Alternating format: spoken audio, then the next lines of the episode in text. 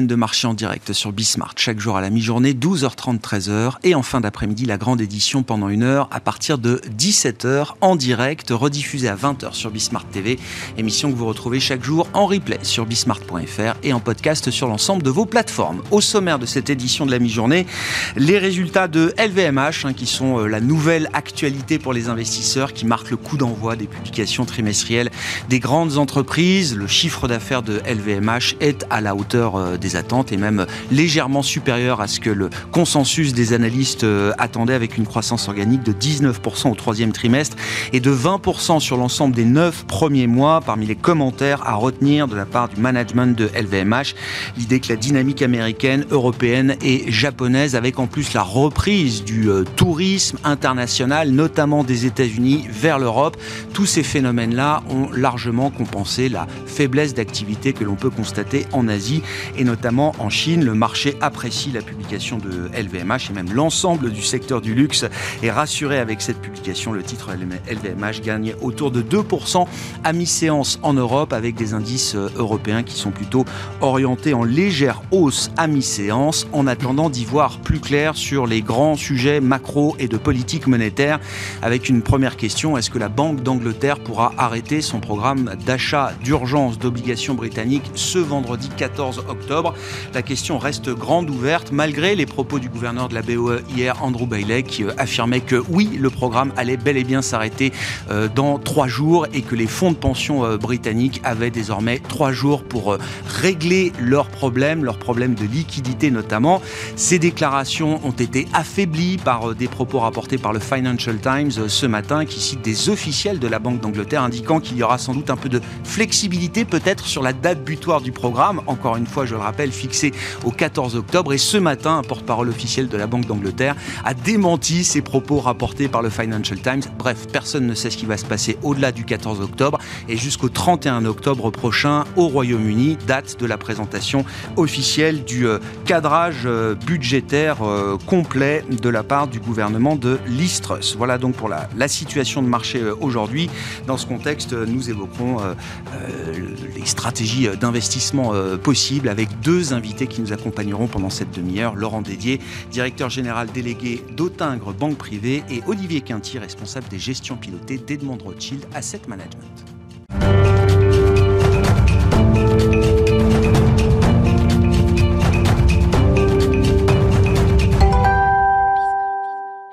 Et commençons justement avec les enjeux de politique euh, monétaire. Les banques centrales sont au cœur de tout en ce moment dans les marchés et Laurent Dédier est avec nous en plateau, je le disais, directeur général délégué, directeur de la gestion d'Autingre Banque Privée. Laurent Dédier, bonjour. Bonjour. Merci beaucoup d'être euh, d'être là. Il y a un concept qui est très important aujourd'hui chez les investisseurs, c'est le concept de pivot, de pivot de la Réserve fédérale américaine notamment, hein, la Fed qui est la banque centrale leader dans ce cycle de resserrement euh, monétaire j'aimerais bien qu'on définisse peut-être un petit peu avec vous ce concept de, pivot. Euh, qu'est-ce qu'on met derrière ce terme de pivot? Et euh, que peut-on dire du calendrier, du timing d'un éventuel euh, pivot qui est le Graal d'une certaine manière aujourd'hui pour les investisseurs? Alors, c'est une question importante pour les investisseurs parce que c'est vrai qu'aujourd'hui, les marchés financiers sont très concentrés sur les messages des banques centrales et regardent les datas économiques les plus importantes, c'est-à-dire aujourd'hui l'emploi et l'inflation. Euh, la Federal Reserve, donc la, Fed, a démarré probablement sa politique monétaire à retard. Et globalement, aujourd'hui, elle est en train d'essayer de se donner une certaine légitimité en ayant pour message de dire l'inflation est forte, l'économie est plutôt en bonne situation, je dois continuer à resserrer ma politique monétaire, réduire mon bilan et l'atterrissage sera progressif. Aujourd'hui, ce que l'on constate, c'est que clairement, on voit des indicateurs qui commencent à ralentir. On va prendre l'exemple de l'immobilier où on voit les mises en chantier, les permis de construire qui baissent très rapidement avec des chiffres qui commencent un petit peu à ressembler à un début de crise, même si c'est une crise gérée euh, sur la partie immobilière. Maintenant, le, le vrai sujet, c'est est-ce que la Banque centrale américaine va changer son discours dans les prochaines semaines, dans les prochains mois ou au courant de l'année 2023 Le pivot, qui est un petit peu le Graal pour les investisseurs, parce qu'on se dit qu'on aura une politique monétaire qui sera accommodante, ou en tout cas moins restrictive, c'est le moment où la Fed et euh, M. Powell va dire aux investisseurs, je change de discours, Je ne suis plus au quiche, donc restrictif, je deviens neutre, voire peut-être accommodant dans un deuxième temps. Donc on cherche le moment de bascule où la Fed va changer son discours en disant j'ai fait mon boulot, j'ai remonté les taux, je laisse l'économie maintenant, entre guillemets, vivre un petit peu sa vie avec les conséquences de cette remontée de taux, et je, deviens neutre. Est-ce qu'on est sûr que le ralentissement immobilier qu'on observe et qui va euh, continuer, avec l'idée également que le marché de l'emploi va peut-être à un moment ralentir également aux États-Unis, ce qu'on n'a pas observé sur les derniers chiffres, est-ce qu'on est sûr que ces, ces facteurs-là vont permettre d'abattre l'inflation là où la Fed a envie de l'avoir? Alors, c'est une question importante et je pense que malheureusement, les marchés financiers ont l'habitude de trop regarder euh, avec, entre guillemets, une loupe à très court terme les indices. Je vais prendre l'exemple des créations d'emplois, parce que j'ai fait l'exercice de style hier euh, par curiosité. Il y a un peu plus d'un an, on était entre 600 000 et 700 000 créations mensuelles. Le dernier chiffre était légèrement au-dessus de 250 000 à 260 000 et on était à 300 000 avant. Ce qui veut dire que depuis un an, l'économie américaine absorbe différents chocs un choc d'offres qui a mis euh, des, arrêts temporaires dans la création d'emplois, un choc de demande et aussi un choc économique lié à la restriction financière. Et donc, on observe quand même que la tendance est bonne. Alors, il y a un chiffre clé qui, traîne dans les marchés financiers qui dit entre 130 000 et 150 000 créations d'emplois, le job est fait. Et à ce moment-là, on peut commencer à changer de discours sur la partie emploi. On, venait, on vient de 700 000 il y a un an, on est à 250 000 aujourd'hui. Les 150 000, j'ai envie de dire, on, les voit, on les touche presque du doigt. C'est pas imminent, mais c'est un sujet probablement pour le premier trimestre 2023. Hmm. Donc ce pivot, il doit intervenir à un moment en 2023, c'est ça, euh, Laurent? Alors, dans la vision de la banque, euh, alors on a été très négatif sur l'inflation très tôt. Aujourd'hui, on comprend bien qu'il y a des éléments qui vont faire en sorte que cette inflation va rester euh, forte assez durablement. Mais on imagine la Fed changer de discours au tournant de l'année 2023 et probablement dans le courant du premier trimestre. Pourquoi? Le pétrole et les matières premières aujourd'hui sont au même point que l'année dernière. Donc il n'y a plus d'impact négatif sur l'inflation sur cette partie-là, entre guillemets, des composants. Donc aujourd'hui, le seul composant qui inquiète les marchés financiers, parce qu'il est très difficile à maîtriser, c'est le fameux composant autour des loyers. Et ces loyers, qui, correspondent environ à un tiers de l'inflation aux États-Unis, restent fermes, voire plutôt orientés à la hausse, et donc génèrent des mauvaises surprises quand on élimine le choc d'offres que je ne maîtrise pas. Est-ce que la Chine restera politique zéro Covid, euh, plus accommodante, ou va réouvrir totalement son économie? Et là, on sait qu'il y a encore probablement six mois à partir de maintenant pour que ce côté loyer arrive à diminuer. Hmm. C'est pour ça qu'on estime que le point de rendez-vous du premier trimestre sera le message clé du pivot de la Fed et la neutralité. Hmm. Pivot, ça ne veut pas dire non plus qu'on se prépare à, rebaisser les taux rapidement. Pas tout de suite, non, malheureusement. Ça veut dire qu'elle va observer la situation, voir l'impact de la politique économique, monétaire sur l'économie et se poser des questions dans un deuxième temps. La baisse des taux, elle arrivera que beaucoup plus tard. Est-ce que le système financier peut tenir en attendant ce pivot de la Réserve fédérale américaine, euh, Laurent? On voit les effets de bord générés à travers notamment la, la vitesse d'appréciation du dollar, la force du dollar en absolu et face à, aux grandes devises euh, majeures euh, aujourd'hui, plus tous les autres effets de bord que ça peut générer sur d'autres marchés, pour d'autres banques centrales. L'exemple britannique est l'exemple du moment. Ça restera peut-être un cas unique, mais néanmoins, c'est quand même un avertissement que tout le monde prend au sérieux aujourd'hui, euh, Laurent. Très clairement, euh, le problème n'est pas la force du dollar, mais ça a été la vitesse d'appréciation du dollar. On peut vivre, entre guillemets, dans une économie mondiale euh, avec un dollar fort, et on l'a déjà connu par le passé, si sa vitesse, entre guillemets, d'appréciation n'est pas trop rapide. Or, cette année, on a eu un choc qui a amené, entre guillemets, tout le monde à jouer la valeur refuge dollar.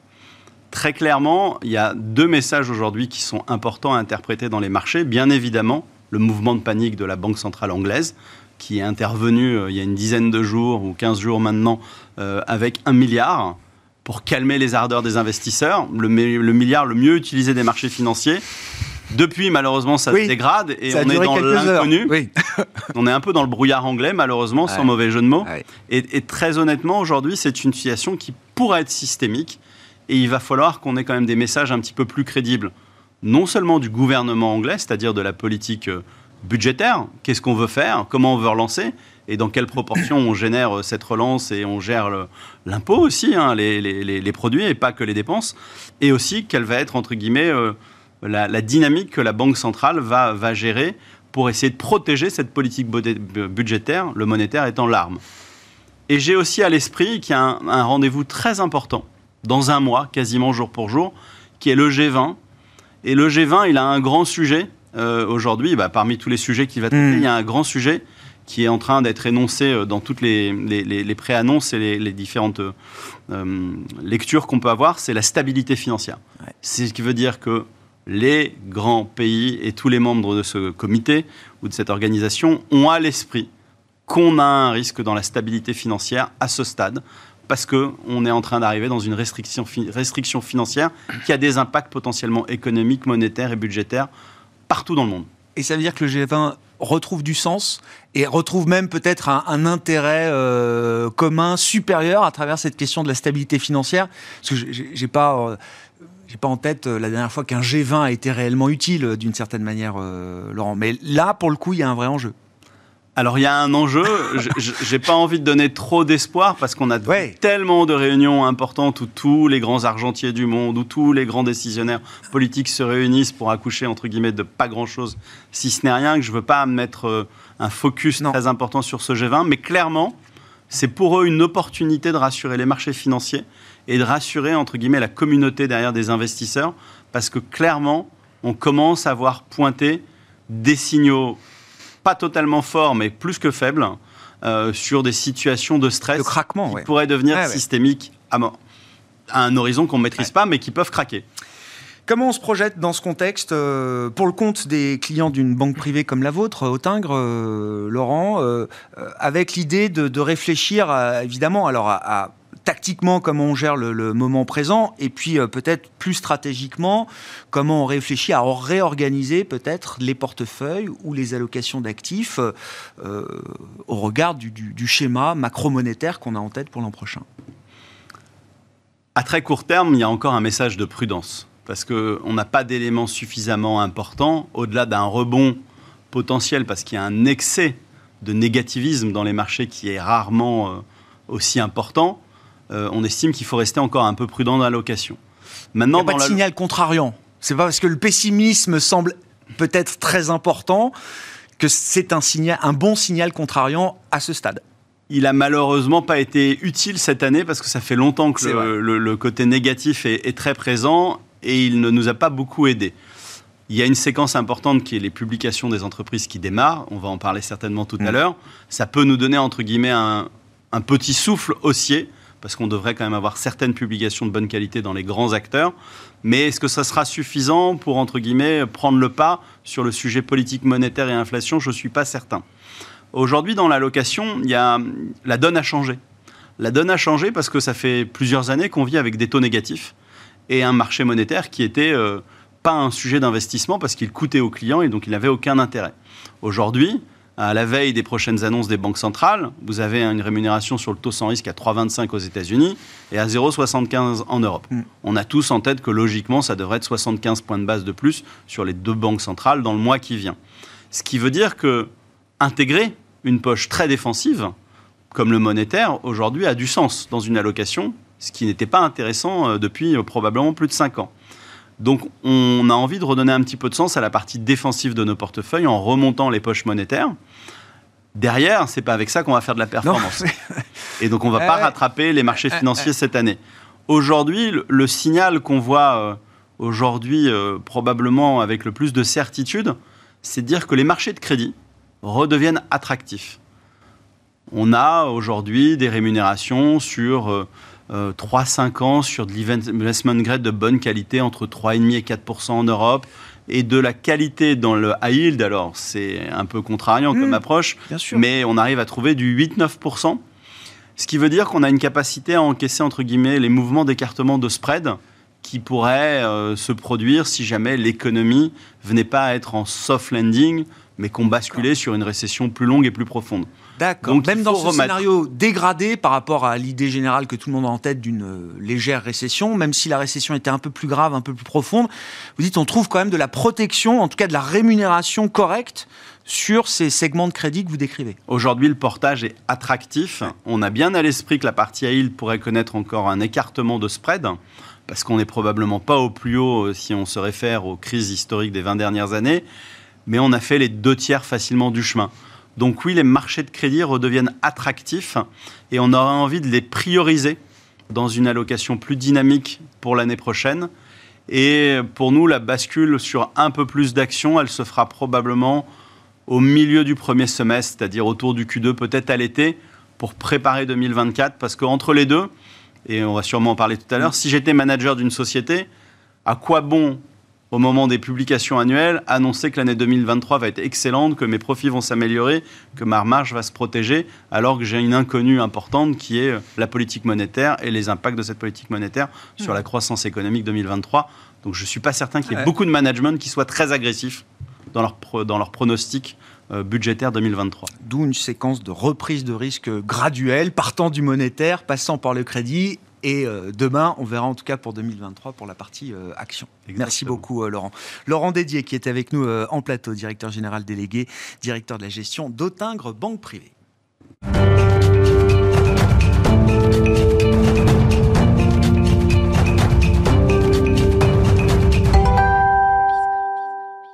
Concentrons-nous justement sur la partie euh, action à présent avec Olivier Quinty, responsable des gestions pilotées d'Edmond Rothschild Asset Management. Bonjour et bienvenue euh, Olivier. Bonjour On entre effectivement, on entre effectivement dans la période de publication de résultats, mais d'abord un, commentaire un peu général après les, neuf premiers mois de cette année 2022. Euh, quels sont les facteurs là qui déterminent les mouvements des marchés actions aujourd'hui? Il y a différents types de facteurs, effectivement. Quels sont les plus déterminants aujourd'hui dans les mouvements des marchés actions qu'on peut observer, Olivier? Alors c'est même depuis novembre, mi-novembre 2021, le, pic des marchés. Le, principal facteur, ça, reste les taux réels. Taux réels, à savoir les taux euh, auxquels on va, on va défalquer les, anticipations d'inflation. Ça a été le principal driver des marchés, il faut être clair aujourd'hui. D'ailleurs, il continue euh, à, à, driver les marchés.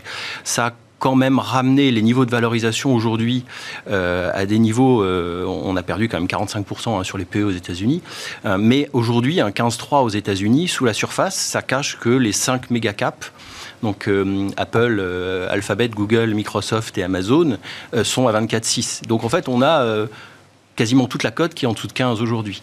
Alors, est-ce que ça suffit finalement pour, euh, pour attirer les foules? Pas forcément, parce que si on, si on ajuste du cycle donc de l'inflation, ces valorisations, donc en, en Schiller euh, on se retrouve sur les, les, 20, dernières années sur les niveaux de 2001 ou de 2007. Donc, on n'est pas encore complètement déprimé non plus. Il y a encore un petit peu de marge. Et puis, si on regarde en, termes de primes de risque, euh, Laurent en parlait tout à l'heure, là, on voit vraiment l'impact du facteur taux cette fois-ci purement tôt, euh, puisque autant en Europe, euh, on, est autour de 4, donc on, est, on a toujours un avantage à aller chercher les actions. Aux États-Unis, on est autour de ah, 2,5 à peine. Ben et, là, on a un vrai effet d'éviction du marché monétaire. Du 2 ans américain, oui, Du 2 ans, entre le 1 et le 3 ans, on est entre 4,2 et 4,30. Et effectivement, sur, alors sous réserve d'être extrêmement sélectif euh, sur l'investment grade, mais ou, enfin sur la, partie obligation d'entreprise, on peut aller chercher effectivement du 5 et même sur des franges de high yield bien, bien notées aux États-Unis, effectivement, ou en Europe, avoir des, des rendements assez intéressants. Donc il y a un vrai effet d'éviction et donc là aussi, ça, peut être un frein aussi pour, pour, euh, pour, revenir. Euh, dernière petite chose sur l'aspect euh, valorisation. si on compare aussi à des périodes, on essaie de faire des stress tests, il faut, toujours essayer de voir ce qui s'est passé de, manière historique. 2018, fin 2018, on a tous en mémoire le dernier trimestre, où on avait un début de ralentissement du, bilan de la Fed et, des, hausses de taux. On était tombé à 14 de PE aux États-Unis. donc on, a encore, on ah pourrait théoriquement avoir un peu de marge. Euh, en Europe, on est déjà largement en dessous. Hein. On, est à 10 on remonterait de 40. On a quoi? 10 de On est à 9,80 et on, on, est sous les 10 là, ça y est. J'essaie de suivre ça au jour le jour, d'accord. Il y a une semaine, on euh, était euh, autour de 11. Enfin, il y a 10 jours ou 15 jours, on était autour de 11. Là, on est déjà sous les 10. c'est vite. Il faudrait remonter à 11, effectivement. L'enjeu derrière, c'est plutôt les marges. Au niveau des marges, on est toujours, on n'a pas encore vraiment révisé les niveaux de marge, là aussi en, forward. Hein. quand on regarde les, les, bénéfices à venir sur les, ventes d'aujourd'hui, il y aurait entre, encore entre 10 et 15% au niveau des marges à, à, renier pour revenir sur ces niveaux de 2018. Mais je, le, le, le mouvement de révision qui s'annonce, finalement, c'est aujourd'hui le dernier game changer. Parce que, euh, OK, on a corrigé, mais on, voit arriver devant nous une période de publication. Il n'y a toujours pas eu vraiment de révision euh, en Europe. Aux États-Unis, ça a déjà commencé. On part sur du plus 11 et quelques en Europe et sur du plus Pour 2023 ah non, pour le trimestre? Pour, le trimestre. Pour le trimestre, d'accord. oui, pour le trimestre. Et, en fait, voilà, sur le trimestre. Bien sûr. Et, on serait sur du plus 3 sur la période, hein, et, plus 3 aux États-Unis. Si on enlève le secteur, le secteur de l'énergie, qui est toujours le secteur qui a plus, plus de 100 ou 160 de progression sur le, le trimestre euh, aux États-Unis. Euh, en fait, on, serait on, est négatif. On est déjà à moins 3 aux États-Unis et moins 4, moins 4 en Europe. Donc on a encore sous la surface, encore une fois, des disparités sectorielles qui vont en plus s'inverser en termes de polarité, puisque les financières qui sont négatives sur les deux années à venir seront positives de 13 et quasiment 18%. Et, l'inverse sur le, secteur de l'énergie qui sera négatif l'an prochain et l'année suivante. Donc euh, il va falloir faire attention parce que le niveau en lui-même est intéressant, mais il faut vraiment aller creuser sur la surface. Euh, et, donc le, le, c'est toujours difficile pour revenir à la question de départ. Est-ce que sur ces niveaux de valorisation-là... Est-ce qu'on a de la marge euh, on a de la marge. Euh, il faut vraiment. C'est difficile de monter dans une, avant une période de publication qu'on attend relativement quand même négative, avec sans doute des entreprises qui vont peut-être un petit peu charger la barque sur les, sur les résultats. La question, parce que si c'est un moment game changer effectivement pour euh, l'investisseur, l'idée qu'on va quand même euh, nettoyer un peu le marché action, de, de, la complaisance qui peut rester pour permettre aux investisseurs de revenir plus, plus tranquillement. C'est quand même ça l'idée stratégique, Olivier. Est-ce que c'est pour ce trimestre? Est-ce que c'est dans les résultats du troisième trimestre qui vont être euh, publiés et les perspectives qui seront données à cette occasion que ce mouvement massif de, révision, cette capitulation des analystes, on va dire ça comme ça, est-ce que c'est ce, à ce moment-là qu'elle va avoir lieu ou est-ce que c'est peut-être encore pour plus tard? La capitulation, plus on l'attend, moins elle vient. Mais, euh, le, quand on regarde les enquêtes auprès des, entreprises, euh, on s'aperçoit que par rapport à la même enquête au mois d'avril, les chefs d'entreprise sont toujours assez prudents, certes, mais sont toujours partagés entre euh, les capex et conserver du cash. Et il n'y a pas véritablement eu de changement. Donc là, il va falloir qu'on voit vraiment comment ils vont communiquer sur ces, mm. sur ces, sur ces aimants-là. Après, pour ce qui est d'une capitulation, la communauté des analystes n'a pas encore revu, donc effectivement, ça sera fait en fonction de, la, sortie des, warnings des, entreprises. Euh, mais pour juger une capitulation, il faut d'abord qu'on regarde les aspects techniques. Là, on est sur des niveaux euh, extrêmement déprimés. Euh, les, niveaux de couverture sont au maximum. Les, niveaux de les momentum, les, tous les indicateurs techniques qu'on peut regarder aujourd'hui sont vraiment extrêmement déprimés. C'est aussi pour ça quand on a un chiffre, un soupçon d'optimisme comme ah fin juin, on se retrouve avec un marché qui remonte, mais essentiellement avec des hedge funds, des CTA, des risques parity, parce que les volatilités sur les taux avaient baissé. Et donc, ça permet à ces gens-là de se repositionner, mais ils ressortent quasiment aussi vite. La communauté des, des, euh, des gérants euh, de, de, fonds mutuels, enfin de, de, PCVM, n'ont pas bougé. On est tous, je crois, effectivement euh, neutres, voire négatifs dans nos allocations de façon, ça c'est quand même assez, assez, mm. assez général. Et quand on regarde les données CFTC, donc les données de, flux des asset managers, on est au plus bas de mars 2020. Donc on a toujours donc, compte tenu de ce sentiment extrêmement dégradé sur le marché et le manque de visibilité sur le taux terminal de la Fed, euh, sans doute pour mars, donc on regarde mars 2023 qui tient autour des 4,5, 4,60. En revanche, tant que euh, à la fois les gérants et les entreprises n'ont pas de visibilité sur ce taux terminal, c'est extrêmement difficile de prendre position et d'être plus agressif. En tout cas, ça sera quand même l'analyse des résultats et l'analyse de la composition des profit warnings. Est-ce que ça vient vraiment de l'activité ou est-ce que c'est les marges qui sont attaquées Ça sera vraiment le point intéressant. Est-ce qu'on a déjà des, des, premiers éléments de, nourriture là? Alors le, warning du jour, c'est celui de Philips, euh, je crois. Il y a eu dans les jours précédents ou les semaines précédentes des warnings qui ont marqué les esprits côté américain avec FedEx, euh, Nike euh, aussi, qui a marqué les, esprits.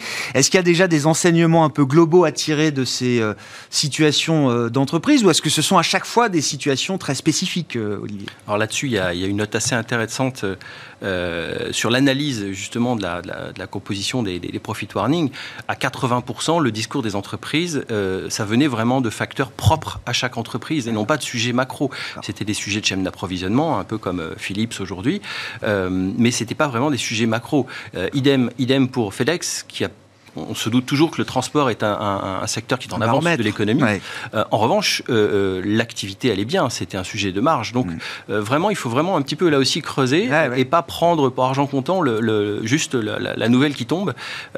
mais dans un environnement qui est peu stabilisé et, où le sentiment est encore extrêmement négatif, c'est délicat de, de réagir directement à ce genre de nouvelles un des éléments là aussi qui pourrait être jugé euh, euh, en disant est-ce que véritablement on a terminé ou est-ce qu'on a eu la capitulation, c'est quand on aura des profit warnings et que les sociétés ne baisseront pas. C'est-à-dire qu'en fait que euh, on aura déjà le sentiment d'avoir intégré dans les cours beaucoup de choses négatives. Ah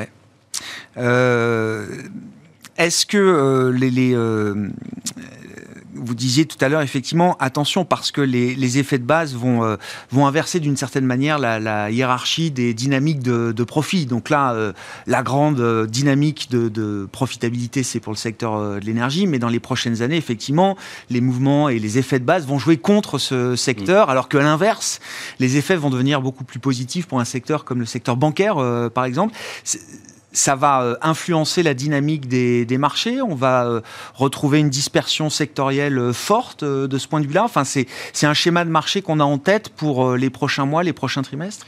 Alors, c'est secteur et on pense même au niveau titre. Vraiment, eh oui, ça. ça. va redonner le véritable attrait du, stock picking. Euh, là aussi, euh, euh, si on regarde les facteurs, on parlait au début de l'impact des taux réels, le principal driver de la rotation de la value vers la, de la croissance vers la value, ça a été les taux réels. Là, il y a une corrélation qui est quasi parfaite entre, entre cette rotation et les taux réels. Donc, pour tout ça, effectivement, et, il y a quelques jours, ça s'était un peu calmé. Puis la semaine dernière, c'est là mm. aussi euh, one way, comme on dit, ça a été extrêmement directionnel. Euh, à nouveau, on a eu une sous-performance du Nasdaq euh, versus les, secteurs un peu plus défensifs. Mm. donc l'enjeu, effectivement, c'est d'abord que les, différents facteurs qu'on regardait depuis 2017, qui étaient les principaux drivers, comme le facteur du momentum, D'abord, ils ont changé, les valorisations ont fortement baissé parce qu'on a sorti de la tech pour mettre des banques. Mm. Donc, en plus, on ne peut il faut changer sa paire de lunettes. On ne peut plus vraiment regarder les facteurs tels qu'on les regardait.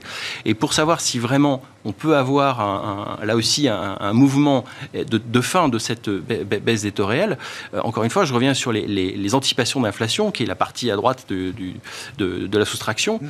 Euh, on est revenu aujourd'hui, après la pointe à 5 sur le 2 ans, on est à 2,30. Ce sont les niveaux de début 2021 et idem sur le 10 ans.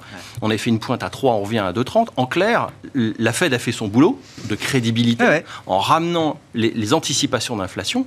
Euh, donc il reste plus que les taux. Donc le principal facteur maintenant, c'est bien sûr ça va être les taux et qui seront liés, euh, comme disait Laurent et comme on le pense euh, également, toutes les données d'inflation et surtout les données d'emploi. Parce que les données d'inflation, on a un micro-espoir, mais le, le, marché de l'emploi est tellement résilient euh, qu'on a du mal à, voir, voir, le, bout, enfin, le, bout du tunnel. Mm. Euh, même le NBER, qui qualifie les récessions aux, États-Unis, après deux trimestres de croissance négative, ne qualifie pas de récession aux États-Unis parce qu'ils le disent, les données de l'emploi sont exceptionnelles. Donc, il y, a encore, il y a encore ce vrai sujet et être très attentif aux données d'emploi et de, croissance des salaires. Merci beaucoup, euh, messieurs. Euh, Olivier Quinty, je le rappelle, qui était avec nous en plateau, responsable des gestions pilotées d'Edmond Rothschild Asset Management, et Laurent Dédier, une fois encore directeur général délégué d'Autingre Banque Privée. Voilà pour cette édition Smart Bourse de la mi-journée. On se retrouve à 17h en direct sur Bismart TV.